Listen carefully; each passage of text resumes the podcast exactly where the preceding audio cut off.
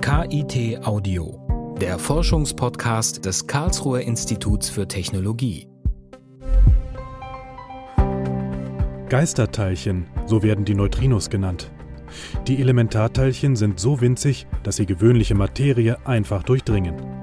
Dennoch können die kleinen Teilchen Großes bewirken.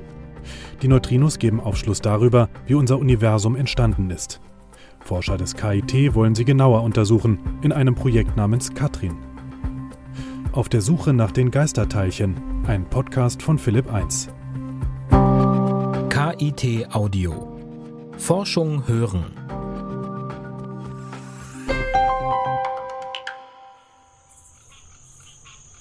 Ein lauer Frühlingsabend am Wannsee im Südwesten Berlins.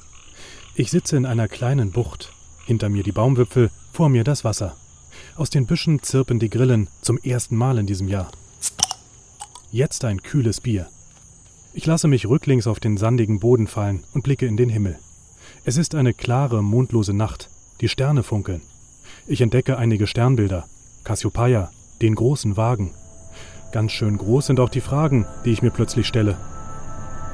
Wie sind diese Sterne und Planeten da oben eigentlich entstanden? Wie konnte der Urknall ganze Galaxien ins Universum schleudern? Und was gibt es, was wir nicht sehen können, so wie dunkle Materie zum Beispiel? Es gibt Momente, da überfallen uns solche Fragen einfach. Und es gibt Menschen, die darauf seit Jahren beharrlich Antworten suchen. So wie die Astroteilchenphysiker am Karlsruher Institut für Technologie, kurz KIT. Die haben eine gigantische Anlage namens Katrin gebaut. Das steht für Karlsruhe Tritium Neutrino Experiment. Mit Katrin wollen die Wissenschaftler Neutrinos erforschen. So heißen winzige Geisterteilchen, die mit gewöhnlichen Messgeräten kaum erfasst werden können. Sie kommen von der Sonne und anderen Sternen und könnten dabei helfen zu erklären, wie der Kosmos entstanden ist. Wer unsere Welt verstehen will, meinen Astroteilchenphysiker, muss die Neutrinos entschlüsseln. Ein Geheimnis, das auch ich gerne näher verstehen möchte. Also, auf nach Karlsruhe.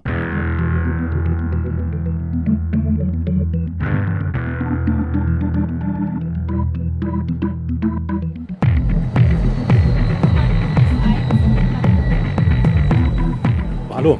Hallo. Ich bin hier in Karlsruhe auf der Suche nach den Neutrinos. Was sind denn Neutrinos? Oh, Neutrinos. Das hat irgendwas mit Physik zu tun und Teilchenphysik hätte ich gesagt, aber mehr weiß ich glaube ich auch nicht.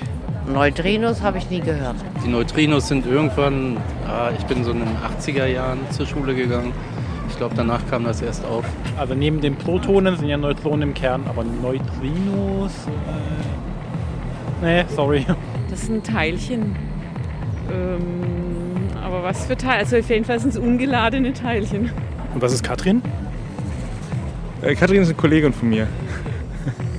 So richtig weiter komme ich auf dem Europaplatz in der Karlsruher Innenstadt nicht. Die Anwohner kennen sich zwar schon besser aus als ich, viel besser aber auch nicht. Ganz anders der 59-jährige Guido Drexlin, Professor für Astroteilchenphysik am KIT. Er ist so etwas wie der Chefjäger der Neutrinos. Gemeinsam mit dem Kernphysiker Christian Weinheimer von der Universität Münster leitet Drexlin das Katrin-Experiment. Er wird mir die mysteriösen Teilchen näher bringen können und mir verraten, was es mit der riesigen Experimentieranlage auf sich hat. Am nächsten Morgen fahre ich zum Campus Nord des KIT, etwa 20 Kilometer von der Karlsruher Innenstadt entfernt. Der Campus besteht aus schlichten Bauten mit flachen Dächern und wird von Wachpersonal und einer Schranke abgeschirmt. Nicht jeder darf hier rein und raus. Es wird an etwas Großem geforscht. Drexlin, genau. Ähm, er sagt, er würde mich abholen, wahrscheinlich sogar hier. Ich weiß es gar nicht so genau. Ah, ah Drexlin. Guten Tag. Drexlin. Hallo. Guido Drexlin führt mich durch verschachtelte Gänge in sein Büro. Hier treffe ich auch die wissenschaftliche Mitarbeiterin Katrin Valerius. Die 37-Jährige arbeitet seit Jahren am Aufbau des Experiments und leitet derzeit eine Nachwuchsgruppe am KIT. Was also macht die Neutrinos so geheimnisvoll? Neutrinos sind die faszinierendsten Elementarteilchen, die wir kennen. Die spielen überall eine Rolle. Sie sind in einer enorm großen Anzahl erzeugt worden im Urknall, also in den ersten Tausendstel Sekunden nach dem Urknall. Neutrinos spielen eine ganz wichtige Rolle in der Kosmologie tatsächlich, ja. Ähm, weil sie eben aus den Frühzeiten des Universums schon vorhanden sind. Und sie haben die gesamte Entwicklungshistorie des Kosmos mitgemacht und nicht nur mitgemacht als passive Beobachter, sondern auch entscheidend mitgeprägt. Wir begegnen ihnen ständig, aber sie interagieren einfach nicht mit uns. Für die sind wir vollkommen transparent. Man kann sie nicht sehen, sie treten überhaupt nicht mit uns in Wechselwirkung, sie fliegen auch ständig durch unseren Körper hindurch. Die Sonne erzeugt, selbst wenn es bewölkt ist, erreichen uns quasi die ganze Zeit 65 Milliarden Neutrinos pro Sekunde auf jeden Quadratzentimeter auf der Erdoberfläche. Sie verlassen quasi die Sonne innerhalb von acht Minuten. Das Licht, das wir jetzt haben, ähm, das braucht wesentlich länger. Das braucht so etwa 100.000 Jahre, bis es sich quasi vom Zentrum der Sonne durchkämpft. Und Neutrinos sind also ideale Boten aus verborgenen äh, Gegenden des Universums. Eigentlich spielen Neutrinos im Alltagsleben für uns fast keine Rolle. Aber wenn man großskalige Prozesse oder sehr fundamentale Prozesse, wie zum Beispiel in der Elementarteilchenphysik, betrachtet, dann sollte man sie besser mitnehmen, damit man äh, die Modelle richtig verstehen kann. In der Sonne werden viele Neutrinos erzeugt, in unserer Erdatmosphäre, auch im Erdkern werden viele Neutrinos erzeugt.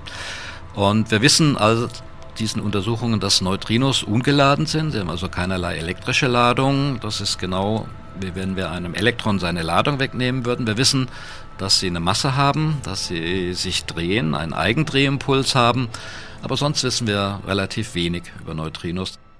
Neutrinos, so erklären Guido Drexlin und Katrin Valerius, haben nach dem Urknall dafür gesorgt, dass Sterne, Planeten und überhaupt jede Form von Materie im Universum entstehen konnten. Sie könnten einen Hinweis liefern, warum sich Antimaterie und Materie nicht vollständig zerstörten und nichts als Strahlung übrig blieb.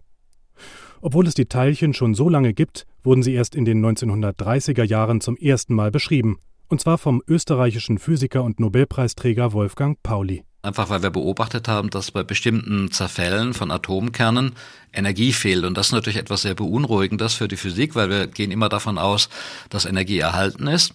Und dann ist der gute Wolfgang Pauli auf die geniale Idee gekommen, das Neutrino zu postulieren. In der Physik gilt, Energie geht nicht verloren. Sie wird höchstens von einer Form in eine andere umgewandelt. Wir kennen das von einem Pumpspeicherkraftwerk. Wenn Wasser von einem Berg ins Tal gelassen wird, kann mit Hilfe von Turbinen und Generatoren elektrischer Strom erzeugt werden. Auch beim Zerfall radioaktiver Substanzen, dem sogenannten Beta-Zerfall, wird Energie frei. Hierbei wandelt sich im Kern ein Neutron in ein Proton und Elektron um. Das Elektron schießt aus dem Kern heraus.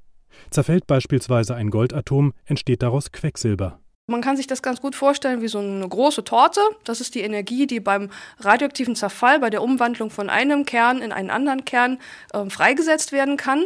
Und diese Energie ist eigentlich immer dieselbe. Das heißt, die Torte ist immer von derselben Größe ungefähr. Aber was man in den Experimenten gemessen hat, war, dass immer verschiedene Stücke von verschiedener Größe von dieser Torte dem Elektron beim Beta-Zerfall übertragen wurden. Das heißt, ein gewisser Teil der Torte wurde immer von irgendetwas Unbekanntem weggegessen. Goldatomkerne müssten also in der Theorie eine gleich hohe Energie besitzen wie der Quecksilberatomkern plus das frei werdende Elektron. Den Messungen zufolge haut das in der Praxis aber nicht hin. Die frei werdenden Elektronen nehmen mal mehr, mal weniger Energie mit. Der Physiker Wolfgang Pauli glaubte daher, dass sich Neutronen beim Beta-Zerfall in Protonen, Elektronen und ein unbekanntes drittes Teilchen aufspalten, das Neutrino, das energiestehlende Geisterteilchen, das einen Teil der Energie mit sich nimmt. Was wichtig war, ist, dass man jetzt erklären konnte, zusammen mit dem Elektron wird das Neutrino ausgesandt. Das heißt, beide Teilchen kriegen halt einen gewissen Anteil der Energie, aber insgesamt ist die Welt in Ordnung, weil die Größe der Torte und die Menge der Energie, die übertragen wird, immer dieselbe bleiben konnte. Die Neutrinos sind aber nicht nur ein theoretisches Konstrukt. Sie könnten den Forschern in Zukunft auch ganz praktische Erkenntnisse darüber liefern, was im Universum vor sich geht. Durch ihre hohe Geschwindigkeit, mit der sich Neutrinos fortbewegen, eignen sie sich gut als Boten und geben zum Beispiel Auskunft über die Beschaffenheit und Vernichtung weit entfernter Himmelskörper. Bei Objekten, die viele, viele tausende Lichtjahre weg sind von uns, können wir dann dank Neutrinos genau auf einer Zeitskala von Millisekunden, von Tausendstel verfolgen, wie so ein Stern explodiert, was für Prozesse dabei entstehen, ob sich ein schwarzes Loch bildet nach wenigen Sekunden. Das heißt, das auf der nahen Zeitskala ist etwas, wo wir diese Neutrinos benutzen möchten, um eben unser Universum zu verstehen. Neben den bekannten Neutrinos vermuten Forscher wie Guido Drexlin und Katrin Valerius, dass es auch unbekannte Neutrinos gibt. Die spielen womöglich eine Rolle in den Bereichen des Universums, die wir weder sehen noch messen können.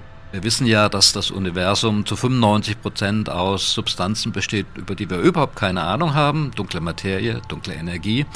Und auch da könnten Neutrinos eine wichtige Rolle spielen als bisher unbekannte Form von dunkler Materie. Vielleicht gibt es ja Neutrinos, von denen wir bisher noch gar nichts ahnen. Die nennt man dann exotische Teilchen oder auch manchmal sterile Neutrinos. Das könnten solche Teilchen sein, ähm, die eben nicht in dem bisherigen Setzkasten der Elementarteilchenphysik vorkommen. Und diese könnten natürlich auch andere Massen haben, zum Beispiel viele tausendmal schwerer sein als die uns wohlbekannten Neutrinos. Ich finde das besonders spannend. Das heißt, die Zukunft nicht nur der Erde, sondern unseres äh, Milchstraßensystems wird mit Sicherheit möglicherweise auch durch diese unbekannten neuen Formen von Neutrinos im Prinzip beeinflusst. Um die unbekannten Weiten des Universums zu erforschen, müssen Drexlin und sein Team am KIT die Neutrinos aber zunächst besser kennenlernen. Und hier kommt die Experimentieranlage Katrin ins Spiel.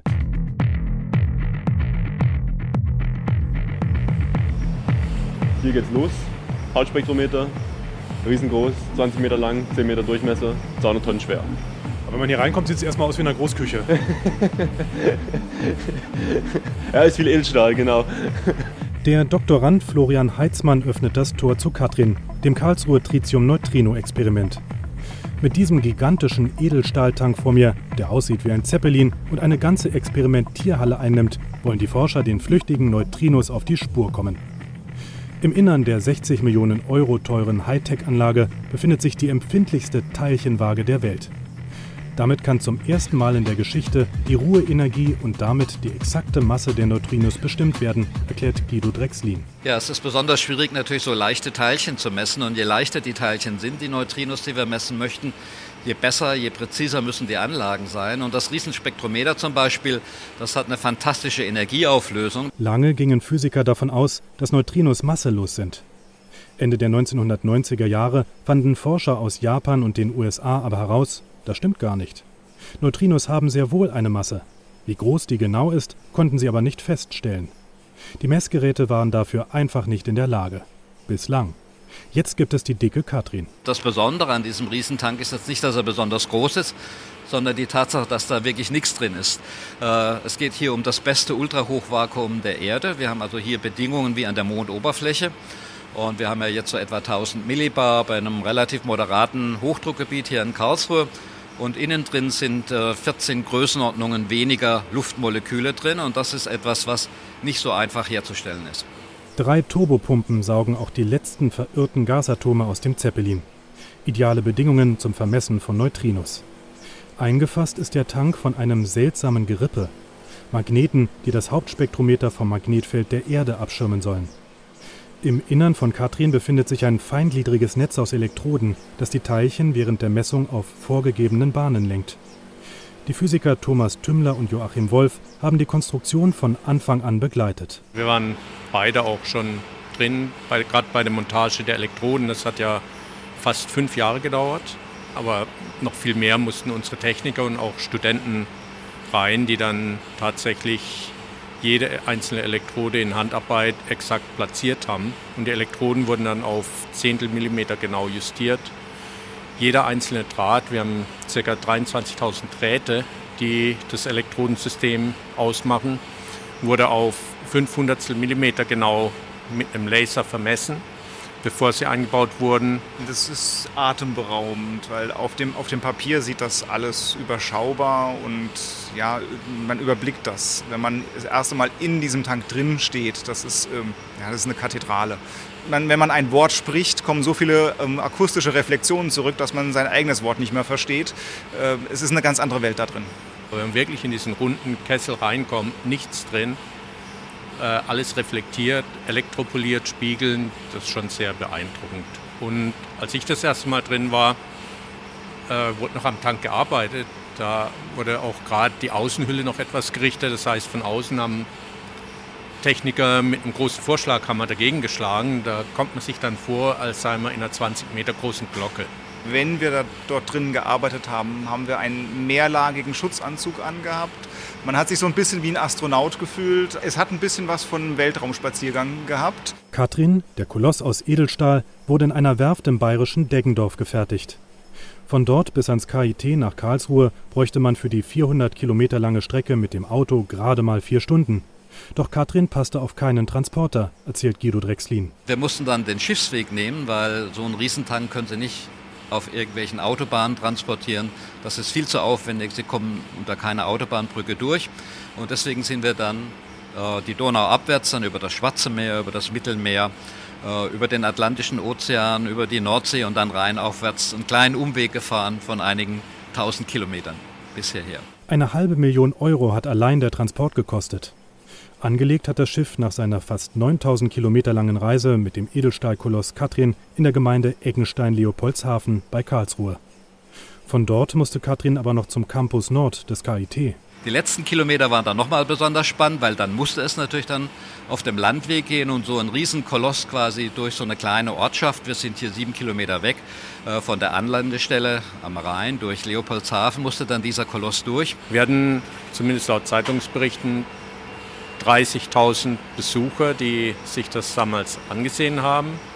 Und ich selber, als der Tank dann nach Eckenstein reinkam, war ich etwa in der Ortsmitte. Und da ist er im Prinzip um die Ecke geschwebt wie ein Zeppelin. Das sah jetzt schon sehr beeindruckend aus. Da ging es wirklich um Zentimeter. Und die, diese Durchfahrt äh, floss auch ursprünglich in das äh, Design dieses Tanks mit ein, sonst, sonst hätte der da nicht durchgepasst.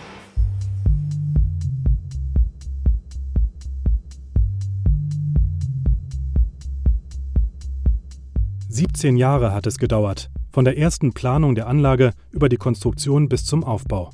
Eine große technologische Leistung der Physiker und das alles, um ein so winziges Neutrino messen zu können. Nun aber steht Katrin an Ort und Stelle und ist bereit für den Start.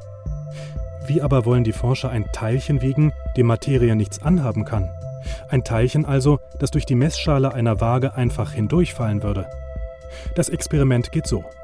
Zunächst lässt das Team um Guido Drexlin und Christian Weinheimer in einem langen Rohr am Ende der großen dicken Katrin gasförmiges Tritium zerfallen. Ein radioaktives Isotop, auch überschwerer Wasserstoff genannt. Was dann kommt, ist ein gerissener Trick.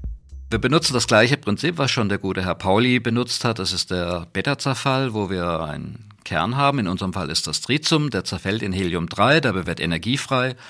Und dann kommen automatisch die Elektronen aus dem Beta-Zerfall heraus aus dieser Quelle. Die Neutrinos kommen auch raus, aber die können wir leider nicht messen mit unserem Apparat. Das Neutrino verlässt unsere Anlage, geht durch die Erde durch, verlässt das Sonnensystem. Das können wir nicht beobachten, aber das Elektron können wir sehr genau messen. Wir machen den Trick, die äh, Masse eines Teilchens zu messen, das wir gar nicht detektieren. Also wir machen einen indirekten Rückschluss. 100 Milliarden Mal pro Sekunde zerfällt das Tritium in der Katrin-Anlage. Dabei wird die Energie auf Elektron und Neutrino verteilt. Das wissen die Forscher durch die Theorien von Wolfgang Pauli und anderen Physikern. Mal bekommt das Elektron mehr Energie ab, mal das Neutrino. In sehr seltenen Fällen entstehen beim Beta-Zerfall extrem energiereiche Elektronen. Die können die Forscher mit Katrin erfassen. Sie subtrahieren dann einfach die gemessene Energie von der Gesamtenergie und wissen aus der Energie, die fehlt, wie groß die Ruhemasse des Neutrinos ist. Die besonders energiereichen Elektronen müssen die Forscher im Vakuumtank herausfiltern. Dafür erzeugen sie im Innern ein abstoßendes elektrisches Feld. Die meisten Elektronen prallen daran ab. Die schnellsten Elektronen aber können das Feld durchdringen. Sie gelangen bis zum Messgerät am anderen Ende des Tanks.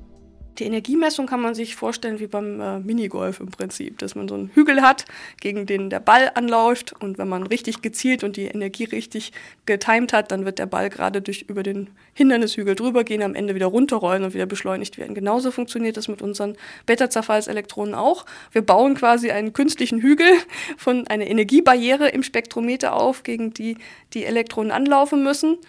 Und durch das künstliche ähm, Erhöhen und Erniedrigen dieser Hürde können wir den Anteil der Elektronen, die durch das Spektrometer durchgehen, variieren und am Ende ein Spektrum zählen. Forscher aus aller Welt warten gespannt auf das Ergebnis. Wie groß die Masse der Neutrinos ist, gilt als eine der bedeutendsten Fragen in der Physik. Nachweisen konnte man bislang nur, dass die Masse eine Obergrenze von 2 Elektronenvolt haben muss, also 4 mal 10 hoch minus 36 Kilogramm. Das ist so leicht, dass der Kilogrammzahl hinter der Null ganze 36 Stellen folgen.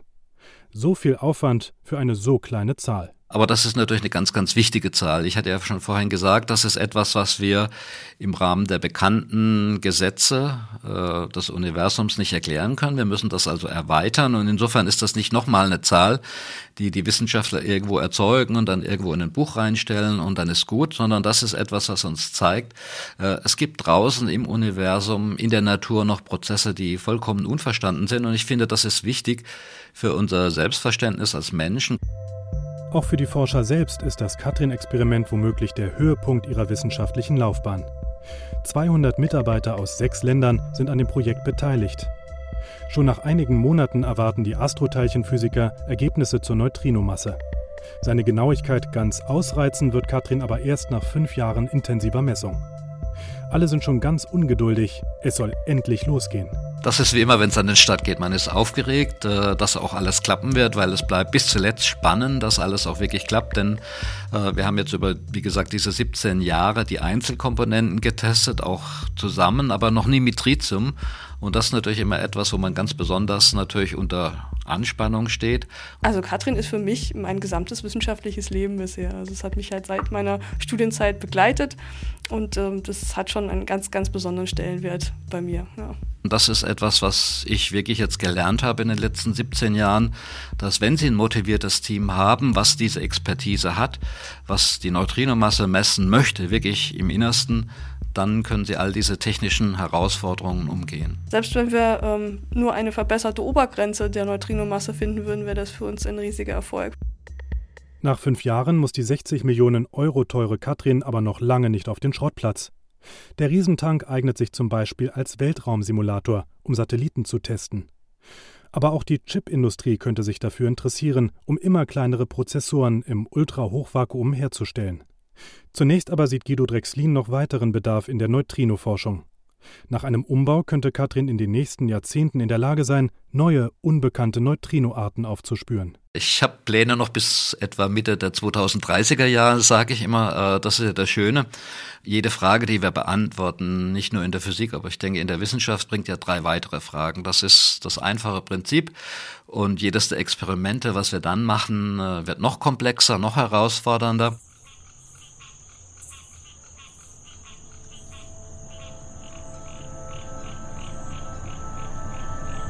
Auch der dunklen Materie möchte der Astroteilchenphysiker Guido Drexlin weiter nachspüren, in einem Experiment namens Darwin.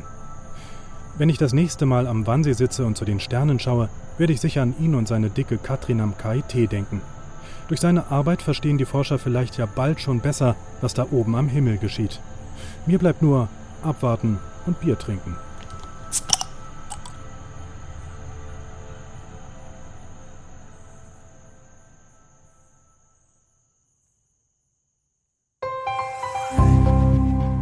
KIT Audio. Forschung hören. Eine Produktion des Karlsruher Instituts für Technologie 2018. Redaktion Justus Hartlieb. Titelmusik Arthur Tadevosjan. Weitere Informationen finden Sie unter www.kit.edu/audio.